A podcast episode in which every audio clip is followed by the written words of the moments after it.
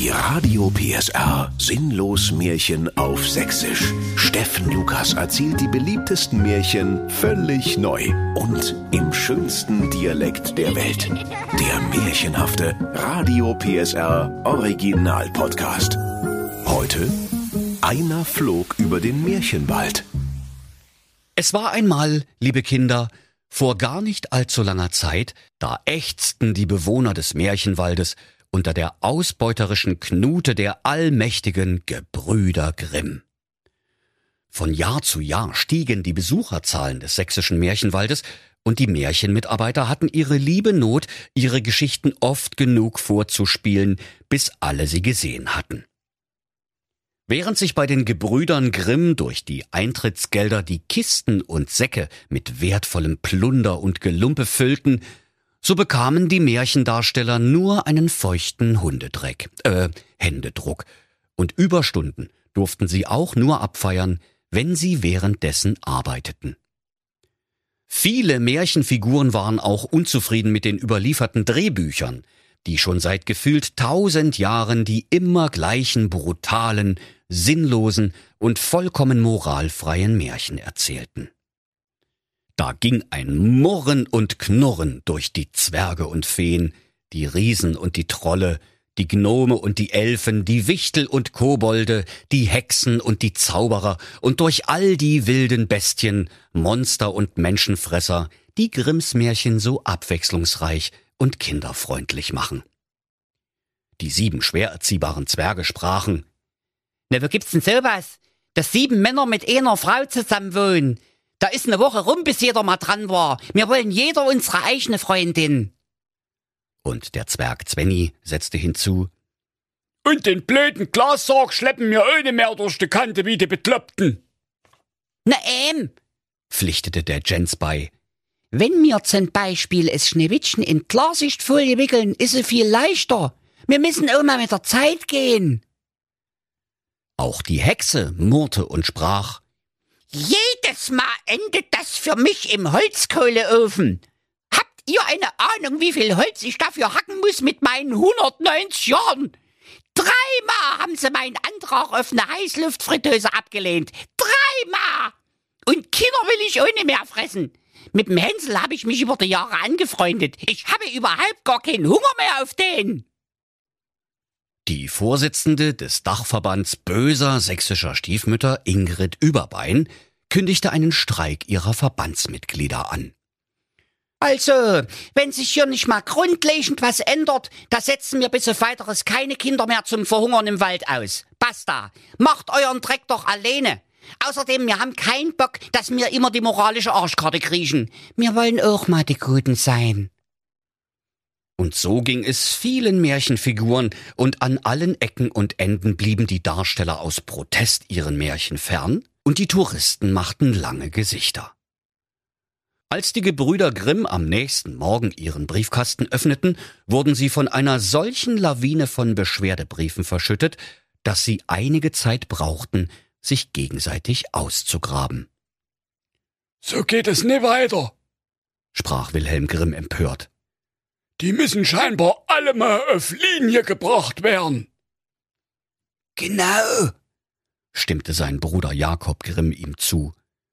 Am besten wir verpassen denn mal ein Anti-Aggressionsseminar auf der Märchenklapsmühleninsel Alcatraz-Herzegowina. Und so setzte sich Jakob Grimm an den Hauptrechner der Märchenmatrix und begann wie wild auf seiner Tastatur herumzuhacken. Als er schließlich auf den Enter-Button drückte, da wurden die fraglichen Märchenwaldbewohner an Ort und Stelle durchsichtig und verschwanden.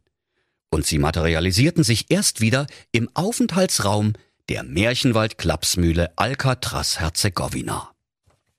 Denn wenn Commander Spock vom Raumschiff USS Enterprise jemanden irgendwo hinbeamen kann, liebe Kinder, dann können die Gebrüder Grimm das schon lange.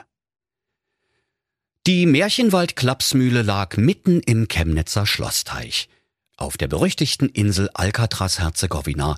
Dort aber herrschte die böse Oberschwester Rotkreuzkäppchen mit eiserner Faust. Und das böse Rotkreuzkäppchen sprach, damit das hier mal klar ist. Wenn ihr nicht folgt, dann geht ihr heute Abend ohne Einlauf ins Bett. Keine weitere Diskussion. Sogleich flößte sie den Neuaufnahmen große Mengen des Medikaments Schnarcholin Forte ein und gab jedem eine Spritze mit Matschbirnozepam. Dann mussten sich alle Insassen in Endlosschleife MDR-Märchenfilme ansehen, in denen die Figuren genau das machten, was die Gebrüder Grimm von ihnen wollten. Den Patienten gefiel es jetzt trotzdem, denn nach einer Spritze mit Matschbirnozepam hätten sie auch ein Testbild unterhaltsam gefunden, und so lungerten sie überall schlaff herum, grinsten freundlich die Tapete an und sangen immer wieder Heiko, Heiko, der Met. Da war's die böse Oberschwester Rotkreuzkäppchen zufrieden. Und sie schrieb den Gebrüdern Grimm, denen sie in allen ihren Missetaten treu ergeben war, eine E-Mail.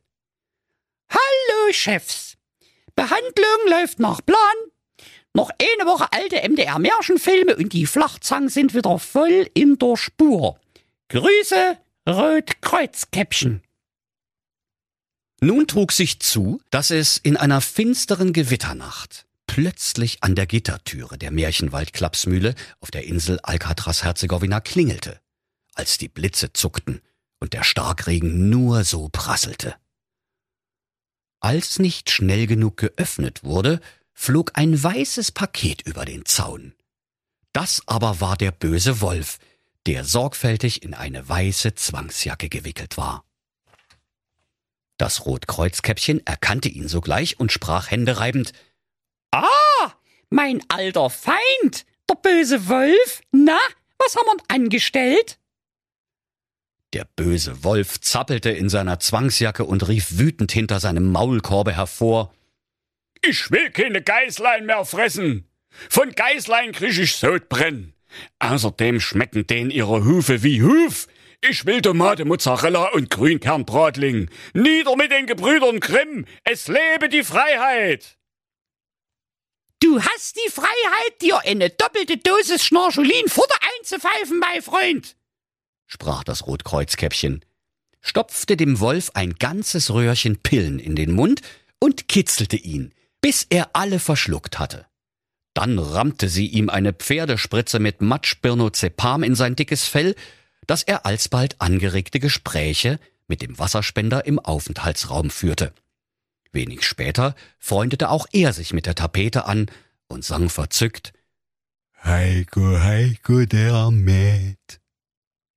Bald darauf ging das böse Rotkreuzkäppchen zu Bett, und sie sprach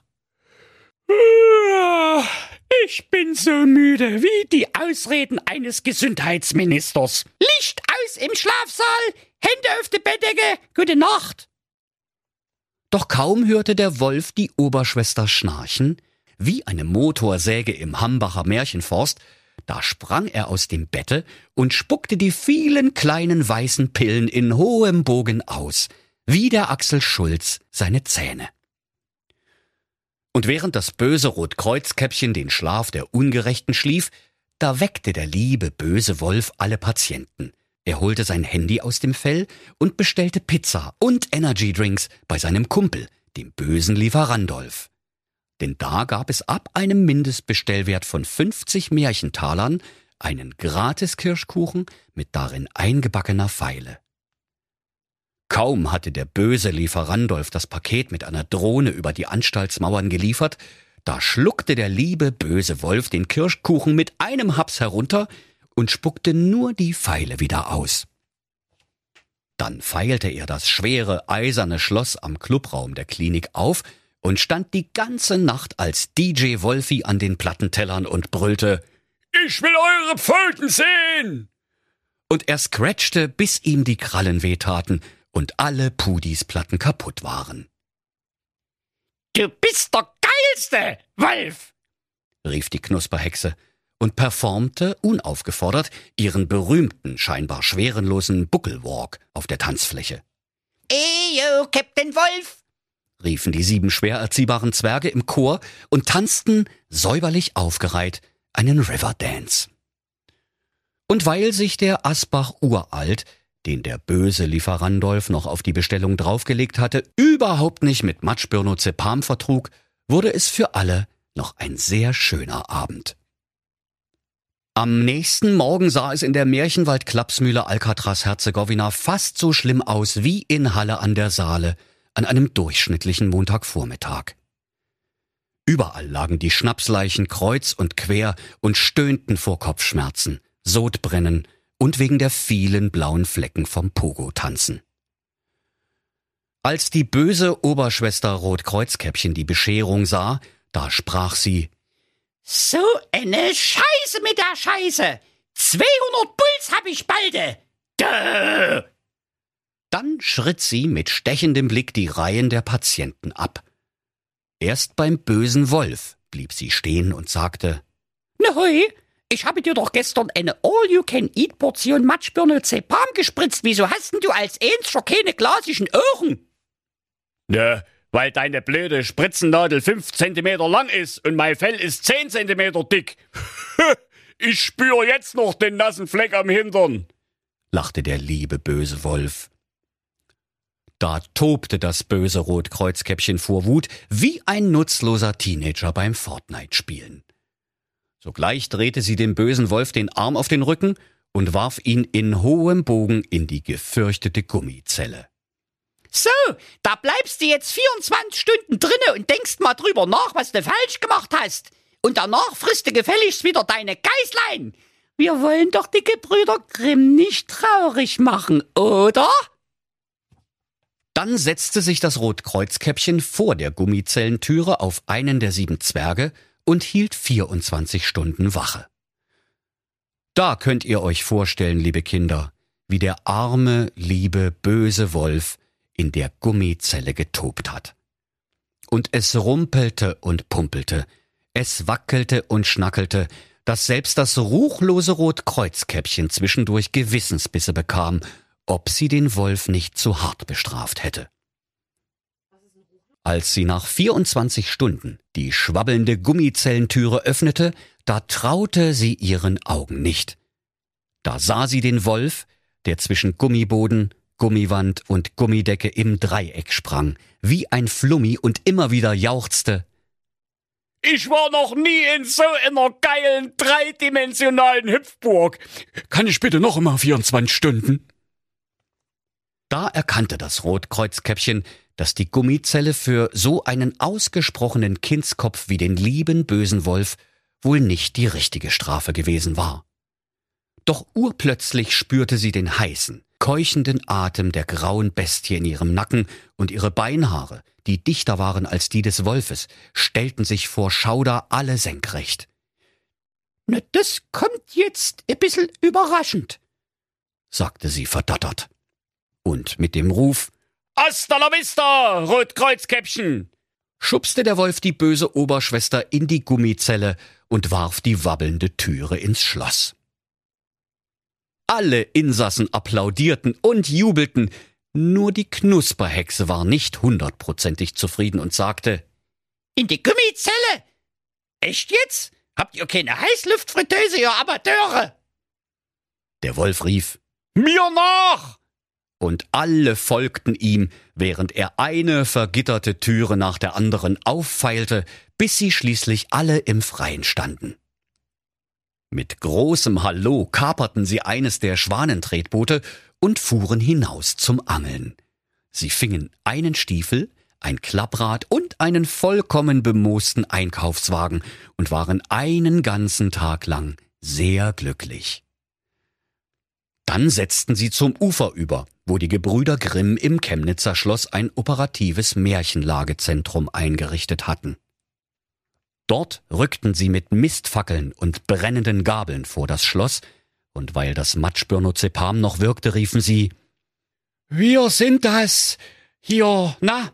Oh, wir sind das, äh. Moment mal, wer waren wir noch mal? Doch sie konnten unmöglich ins Schloss hineingelangen weil der Eintritt für Unbefugte verboten war.